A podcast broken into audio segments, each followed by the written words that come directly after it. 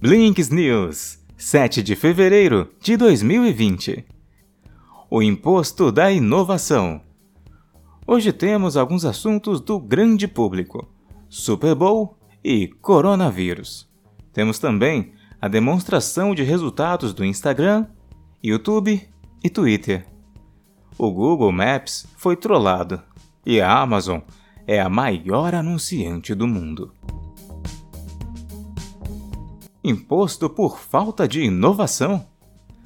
Os maiores anúncios das maiores marcas no maior momento da publicidade na TV costumavam ser dominados por carros, porcarias, quer dizer, doces e cerveja. Agora, como em todo o resto, são as Big Techs. Em 2015, Jeff Bezos disse: a publicidade é apenas um imposto que você paga por falta de inovação. Ainda mais para trás no tempo, um head do Google, Eric Schmidt, chamou o Super Bowl de o último bastião dos gastos corporativos e responsáveis na América. No entanto, no domingo, o Google e a Amazon brincavam com destaque nas apostas para os melhores comerciais feitos para o senhor dos jogos. Junto com a Microsoft e o Facebook, que inclusive lançou seu primeiro tiro no Super Bowl esse ano, os gigantes da tecnologia se tornaram os grandes jogadores do jogo de anúncios do Super Bowl.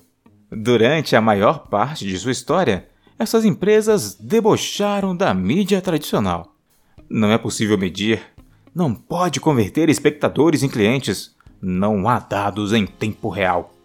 No entanto, aqui estão as marcas mais dominantes do século XXI se comportando como suas contrapartes no final do século XX. A TV, com suas oportunidades culturais coletivas, é onde as Big Techs vão para se humanizar e forçar um tipo de relacionamento emocional com a gente. Se você não viu, a Google tentou fazer o povo chorar, vendendo coleta e preservação de dados pessoais. A Amazon mostrou Ellen DeGeneres se perguntando como seria a vida antes da Alexa. Período que abrange toda a história da humanidade antes de 2014.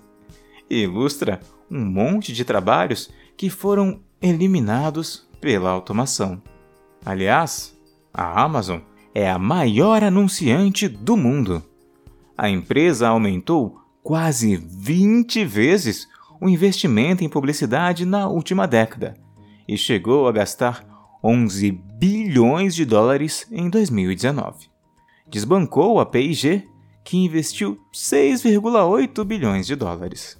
Não bastasse, também ocupa o quarto lugar mundial em espaço para veiculação de anúncios digitais, atrás do Google, Facebook e Alibaba. Representa 2% de todo o gasto mundial com publicidade. A viralização da verdade. A China construiu o que muitos consideram a máquina de censura mais sofisticada do mundo para controlar o debate público. Esse sistema está sendo posto à prova enquanto as autoridades tentam ditar a narrativa em torno do coronavírus, excluindo posts que criticam a sua forma de lidar com o surto, por exemplo, além de história de pessoas afetadas pelo vírus.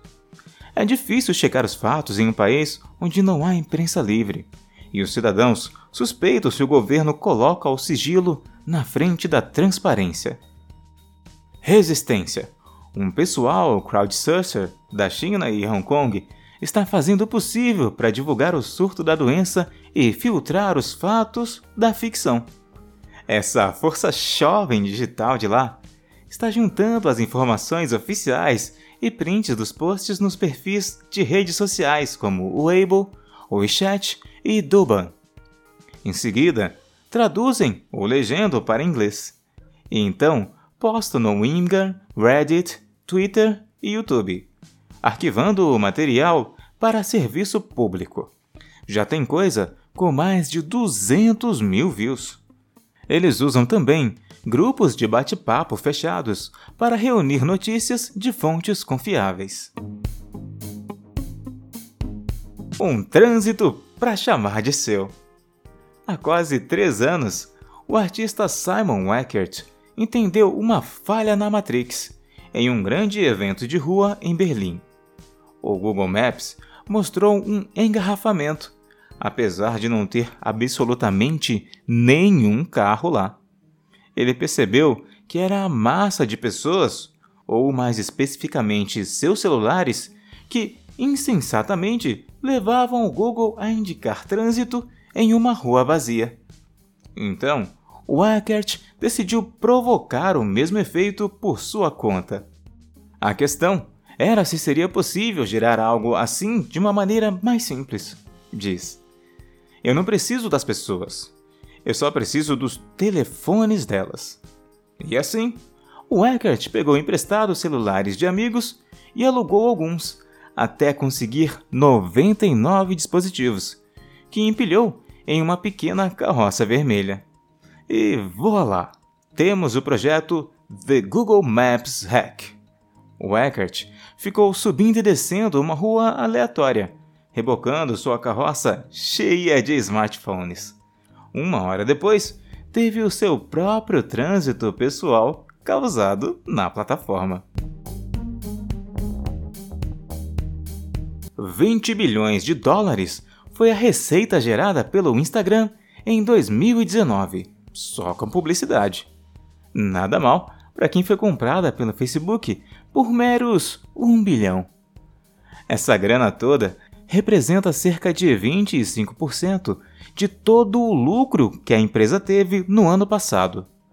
Para efeitos comparativos, no mesmo período, o YouTube rendeu 15 bilhões de dólares em publicidade, 10% da receita do Google.